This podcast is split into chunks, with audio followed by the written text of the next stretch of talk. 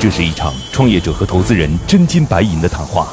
创业者要打动投资人，拿到百万至千万元融资；投资人要用专业和经验慧眼识珠。唇枪舌战中，又蕴藏着怎样的创投之道？欢迎收听《创业找崔磊》。找崔磊。在整个中国的电影市场，不仅是说制作好，我真的很觉得很难。本期我们主要探讨了以下几个问题。当下国漫院线电影靠什么来支撑票房？在影视行业中，投资机构是如何选择投资标的的？IP 电影孵化运营该如何从底部开始逐步稳固的发展？欢迎收听今天的《创业找崔磊》。嗨，大家好，欢迎来到梦想加速度创业找崔磊，我是崔磊。现投资人来自于创丰资本的投资副总裁李浩然，来，浩然你好，呃，你好。今日投资人李浩然，创丰资本投资副总裁。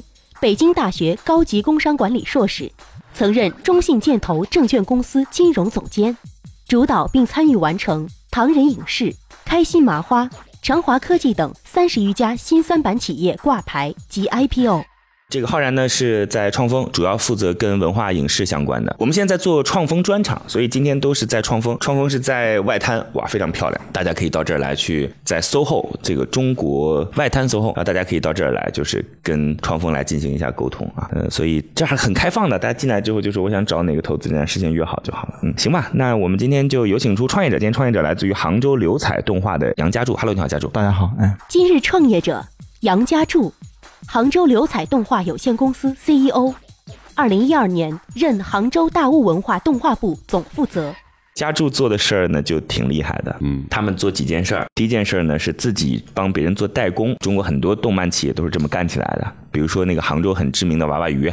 嗯，是吧？他就是刚开始帮别人做代工，但是杭州很可惜，很可惜的就是这些代工企业没干出一个好的 IP 来。以前中南卡通说那天眼那实在太差太差了，而且中南卡通呢也因为政府给予他太多太多的这种优惠政策之后，他就开始走向房地产行业了，他就开始去做园区啊等等。所以说到底呢，号称自己是动漫之都，其实没干出什么像样的动漫来，反倒是类似于像武汉这样的地方啊。就是天津这样的地方啊，干出了一些比较好的东西；深圳这样的地方干出好东西，这很可惜啊。嗯，但现在不知道，三十年河东，三十年河西，杭州现在还是有很多优秀的动漫人才的。比如说今天的杨家柱，他的梦想是要拍一部动漫院线电影。这电影呢分几种，第一种呢，我们以前把它称之为这个网络电影，但网络电影还分两种，一种叫做大电影，嗯，一种叫做微电影，嗯，对吧？还有我们现在可以把它称之为小电影。小电影这名字怎么听起来感觉好像总是有点邪恶的感觉？对，然后就是那个微电影呢，我们就可能也就只有十几分钟、二十分钟，对吧？大电影呢，可能就。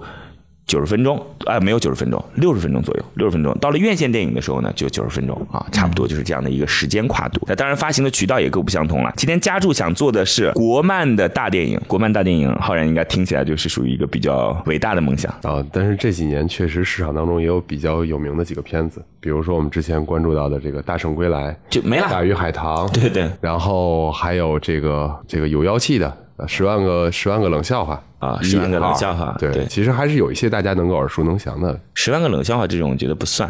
啊，不算是吗？不算不算，对，这个是属于已经有很很强的这个流量基础了，确实是，确实非常的万万没想到这种，对，这都没法算。就今天我们说要推出来一个新的概念的，这其实还很难。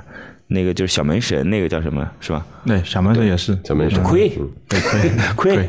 对他的三部片抢亏了，所以这个事儿就很难很难很难，是难。他其实小梅生他们的制作能力很强啊，哎，非常好，非常好，活儿很好啊。行业中的话就是活儿很好啊，但还是还是亏。所以这个领域当中是很难参与到的一个领域。之前呢，有伙伴专门从上海赶到杭州来，后来跟那个南派三叔的那个董秘吵起来了。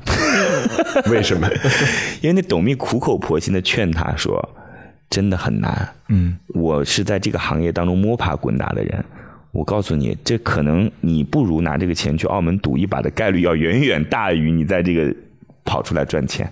或者有些人说，你还不如去买房子算了，买房子还然后呢，哥们儿就不不同意嘛，不同意他观点，觉得中国的投资机构纷纷短视，所有的投资人都属于那种没有判断力。那这说着，因为在我的节目当中，大家说着说着就 别人好心提醒你是吧？所以今天我想跟浩然讲，你呢也不知道家柱是一个什么样的人，所以你讲话尽量悠着点。还好还好。两人结束了之后，互相，而且那哥们儿有一点特别不好，就创业的特别不好。结束之后呢，专门发了一篇文章在微博还是在哪儿，diss 这个南派，就是他们叫南派饭鱼嘛，说他们的电影就没好过。一拿出来，我说何必呢，对吧？这而且说实话，人家南派电影虽然豆瓣评分不高，但是赚钱呐。是是，啊，你这个开场给我们先先打了一个预防预防针。接下来，投资人和崔磊将对项目的细节展开提问。刀光剑影中涌动着怎样的商业智慧？短兵相接里蕴含着怎样的创业之道？投资人的发问，创业者能顺利接招吗？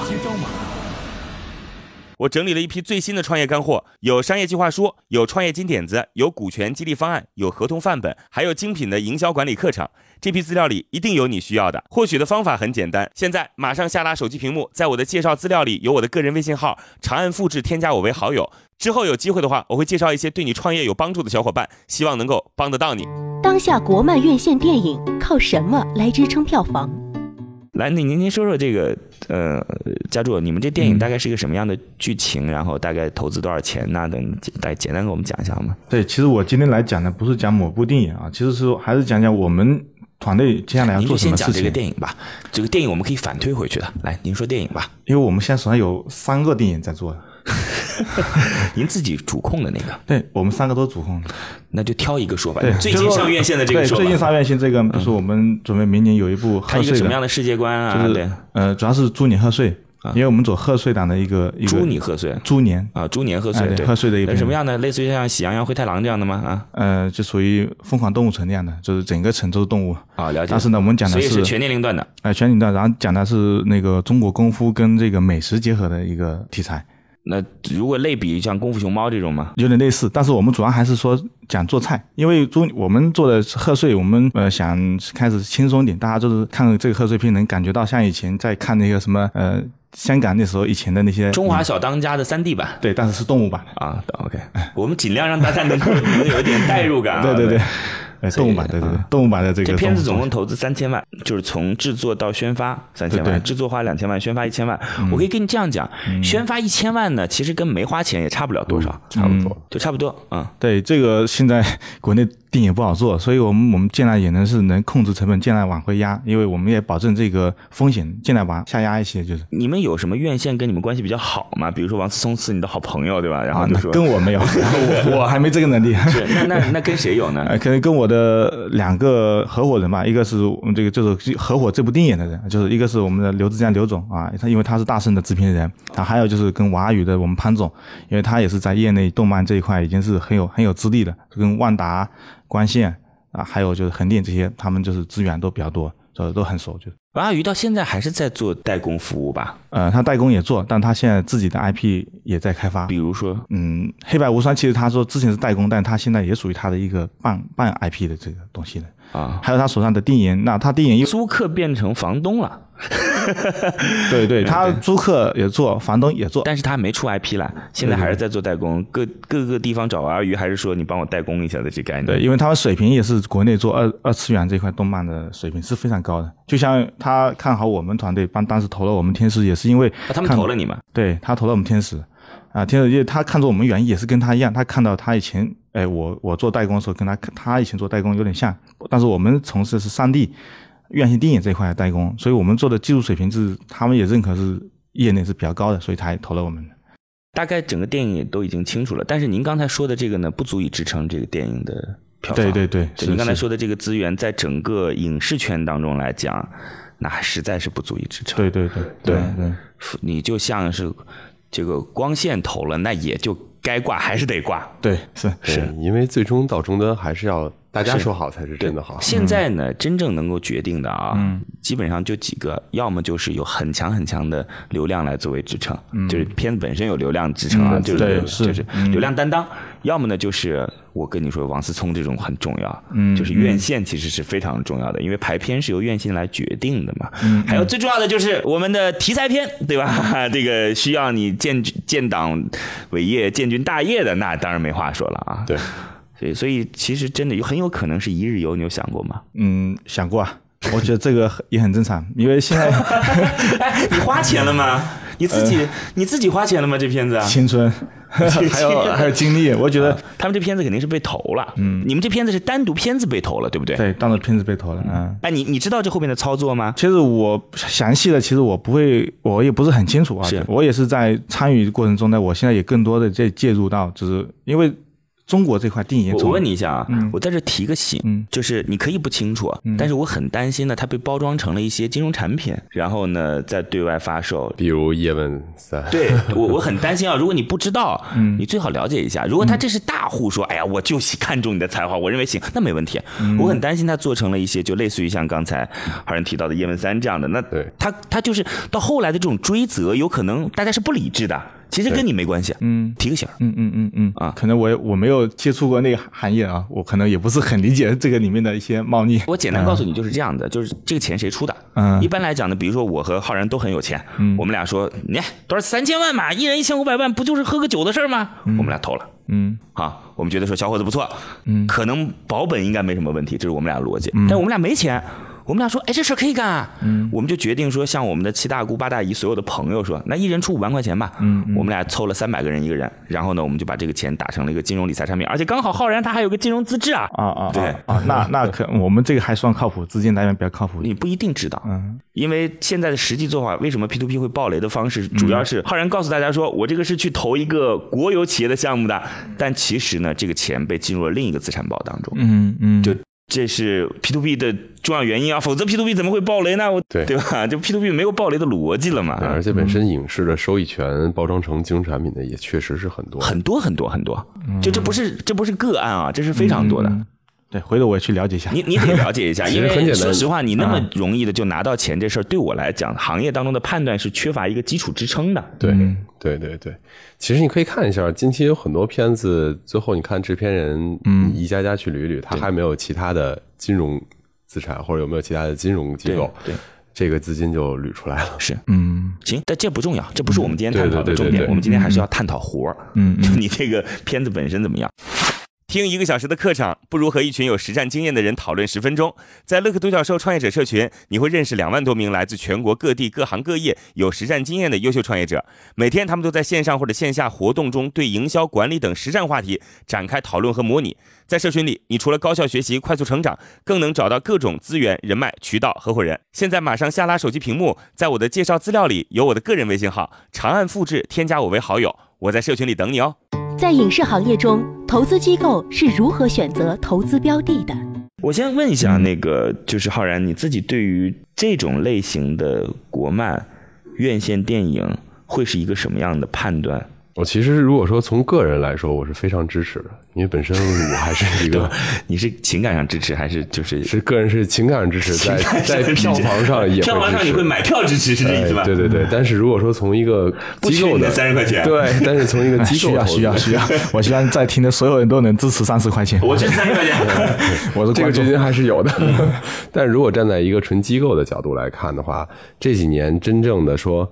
做了，我们只能看到，刚才也都说到，只看到大鱼海棠，只看到了大圣。我们把这个十万个已经都刨出了。大圣是九点多亿啊，对，将近十个亿，对对对，将近是九点七好像是。但是其实有很多默默无闻的，我们都没有看到，有很多一日游，有很多可能连院线都没有去上的。嗯，那真正的说，在整个中国的电影市场当中，虽然说自一六年之后市场开始回暖了，但是本身动漫的这个影，这个以动画为主的这个电影就很少。然后呢，又同时能够兼具高票房的，又很少。嗯，所以如果说咱们公司是一个完全以动画电影来去做主导的，那风险其实就比刚才我们可想的更高了一些。嗯，所以从机构的角度来说，我们还是非常谨慎。嗯，对于这块是不是非常不是乐观？我跟你讲啊，是这样。首先呢，应该这样讲。从作品和公司来讲呢，一般来说是投作品不投公司的。我不知道你们是怎么讲的啊？我们也是这么想，不会投公司公司，因为作品的退出路径很清晰，赚了就赚了，亏了就亏了，就给自己的投资人很容易交代。嗯嗯。那另外呢，就是在看，就是大家来凑这个盘子的时候，可能投作品不太会选择投这个类目的作品，动漫类的比较对对。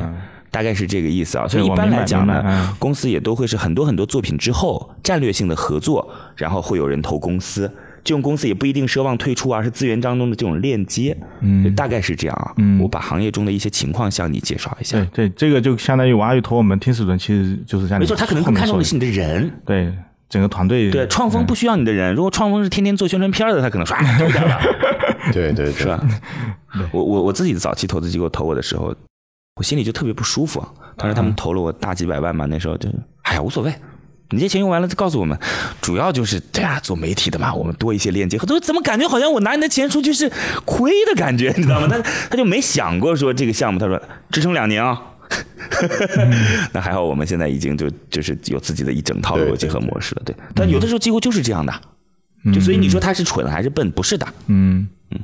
哎，我在这儿跟各位再普及一个知识啊，大家可能并不一定知道。那个，我花您一点点时间啊。哎，没事没事。就是我想让大家去找机构的时候，其实有各种各样的逻辑。比如刚才我说，我之前在节目当中讲了，我说类似于像正格基金这样的，他可能为了 PR 宣传去投一些年轻人，然后他认为这是宣传自己品牌一个很重要的特征。他的目的是什么呢？未来有更多的好项目来找他，他减少了这种找项目的渠道成本。嗯嗯。那也投这个项目也不一定是亏的哦。嗯。哪怕是亏了，我当时投广告了，这是一种。另外一种呢，就是。有一些机构，比如说我为了投像投你，嗯，他是因为我我已经布局了有些产业了，你哪怕倒了，你自己这个团队加入到我那个产业当中都不亏，我相当于买了一个团队，嗯，你跑出来也行，嗯，这是逻辑，嗯，就有一些呢，比如说上市公司投，他会是因为说我刚好要往这个方向去研发，那我与其组一个部门，嗯，不如让你们干，嗯，干成了我回头收购你，嗯，对吧？干不成这事儿就当我组部门的成本失败了，还有逻辑哦。还有很重要的一些逻辑，就是我们经常说，哎，有一些投资人好像对于有一些项目的宽容度很高嘛，明明这个项目怎么这么烂，他都会投，是这样的，因为有一些项目它是被一些存续期已经快到的基金投的，什么意思呢？就是今天浩然有一个基金，时间快到了，那马上就要退出跟 LP 来清算了，就是他的投资人清算了，在清算的过程当中，这个基金赚了很多钱啊，嗯，浩然在这个基金当中拿的钱呢，其实是小部分，投资人拿的钱呢，其实是大部分，这时候。我们再参与一点一点，就是拿利润部分来参与一点，这事问题也不是特别特别的大。当然了，有些基金会有自己的要求，比如说到了时间之后，你的利润就不能拿来投资了。它有可能在前期的时候就已经很清晰到运气很好，一两年的时间就已经推出很好的项目了，于是它的容错风险度就很大。所以，我我我这不是跟您讲的，我是跟很多伙伴们讲，就是其实你要去找人的时候，找机构的时候，你也得去找到那个时间节点和原因和逻辑，大概是这样。嗯。IP 电影孵化运营该如何从底部开始逐步稳固的发展？那个，我我想问一下家柱，就是你刚才说你有三部电影，那这部如果失败了，后两部还做吗？嗯，还会做。其实，呃，我我这么说，就是其实我们现在团队，我们也在做一个什么样的一个一一个一个商业套路啊？呃，其实也不能说套路，就是也是为有自己的梦想去去拼的一个事情。我们呢，因为在中国现在整个电影市场，呃，尤其是动画电影市场，其实是非常不成熟的。嗯，不像国外，其实国外它就已经是很成熟。国外的动画片基本上上去，呃，不会说亏，基本上不不会亏。它哪怕在电影上亏，但它在一些延伸产品或者在其他周边上面，它肯定能赚回来。那我相信中国有一天也会走上这这个道路啊。最终，所以我现在做就是我先开做内容，我先开发。也许我的片子最后上来的时候可能不是很有名，可能这部片子，但我我会通过几部片子最后。呃，让大家都能看到我们生产的内容非常不错。然后呢，有些合适的机构，他可能可以拿我东西，他可能自己有套路、有模式，可以把我的东西进行另一个加工或包装，最后出来一个他们能去销售的一个模式。我我真的很觉得很难，我真的觉得对很难。我觉得我我认为啊，每个地方都会有自己的特点。浩然刚才已经表达了自己的观点了，我是这样讲啊，嗯，就是动漫这个行业啊。嗯，你要么就是非常非常老的那种 IP，嗯嗯，但是世界级的老 IP，嗯，因为中国的文化一直是一个很内敛的文化，嗯嗯，是吧？它它不太会向外传播，过去啊很少去向外传播，要么就是侵略到中国之后被中国包容起来之后，慢慢的进行汉化。